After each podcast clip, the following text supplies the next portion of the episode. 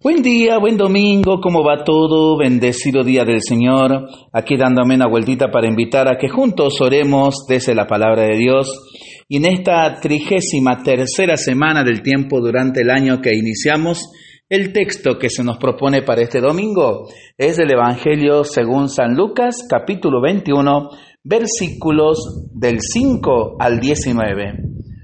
Como algunos, hablando del templo, decían que estaba adornado con hermosas piedras y ofrendas votivas, Jesús dijo, de todo lo que ustedes contemplan, un día no quedará piedra sobre piedra, todo será destruido. Ellos le preguntaron, Maestro, ¿cuándo tendrá lugar esto y cuál será la señal de que va a suceder?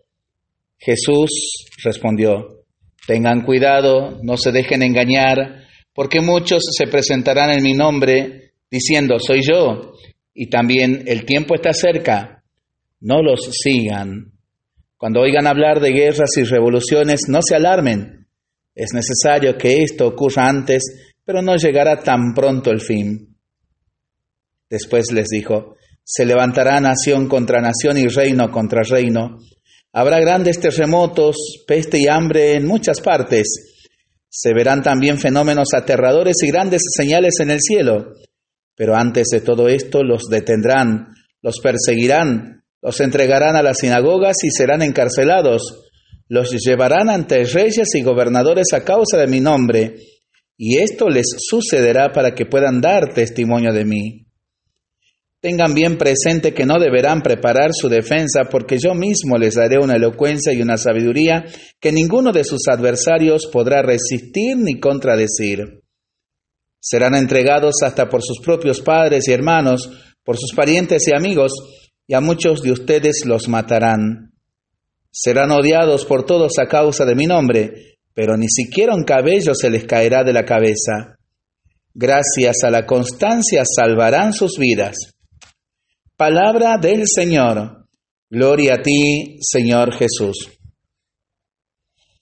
Nos encontramos en el penúltimo domingo del año litúrgico y los textos bíblicos nos hablan del final de la historia, del final de los tiempos, de juicio, de cosecha, de fuegos y hornos, de separar, de castigo y premio. En tiempos no muy lejanos estos temas estaban muy presentes en las predicaciones y se utilizaban relatos como los de hoy para amenazar, meter miedo y lanzar condenas contra esto y lo de más allá. Tal vez hoy nos hemos ido al otro extremo y este tema se silencia, se evita.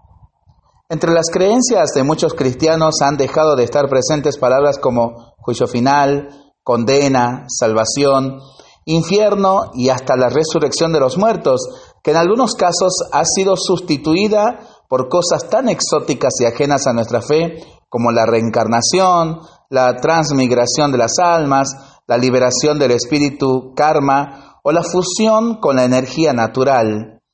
Y nos faltan algunos grupos, sectas, abordando a la gente, por lo general poco formada en cuestiones bíblicas y de fe, con el fin del mundo que está ahí, a la vuelta de la esquina del año X y ven por todas partes signos de ese final amenazador y terrible. En este domingo se nos ofrecen algunas claves para situar este tema en su justo lugar. Por un lado, el profeta Malaquías. Los israelitas de su tiempo se cuestionaban qué sentido tenían sus buenas acciones, de qué valía cumplir los mandamientos de Dios.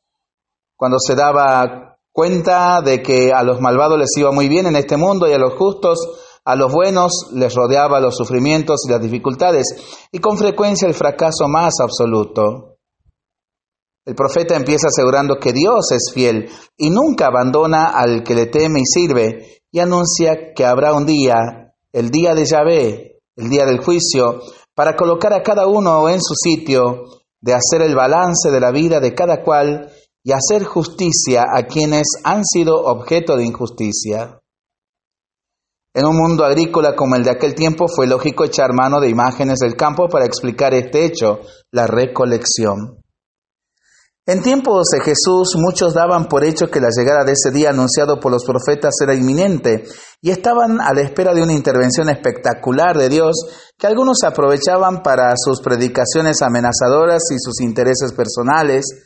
Y Jesús aclara unas cuantas cosas que nos valen para todos los tiempos, que vendrán muchos en nombre de Dios o dándoselas de tener las claves mágicas y secretas de lo que los demás, normalmente ellos ya están a salvo, tenemos que hacer ante la difícil situación y la catástrofe que se avecina.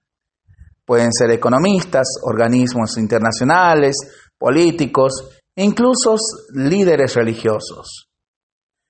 Cuando vean guerras y revoluciones, terremotos, epidemias y hambre, espantos y grandes signos en el cielo, cuando vean que los mercaderes se tambalean, que los mercados se tambalean, que el paro se dispara, que el número de personas de riesgo en exclusión crece, no tengan pánico.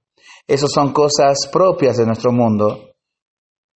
Todos los sistemas e instituciones y todas las seguridades y todos los mecanismos económicos son pasajeros.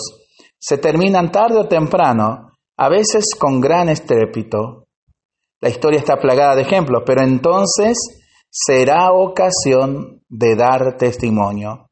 Y reorientando la preocupación de sus oyentes en otra dirección, les avisa a ustedes, a mis discípulos, a los que les tomen en serio mi mensaje, los echarán mano, los perseguirán, los entregarán a los tribunales y a las cárceles y los harán comparecer ante reyes y gobernadores para ser de los, por ser de los míos y los traicionarán incluso sus propios familiares y matarán a algunos de ustedes y los odiarán por mi nombre.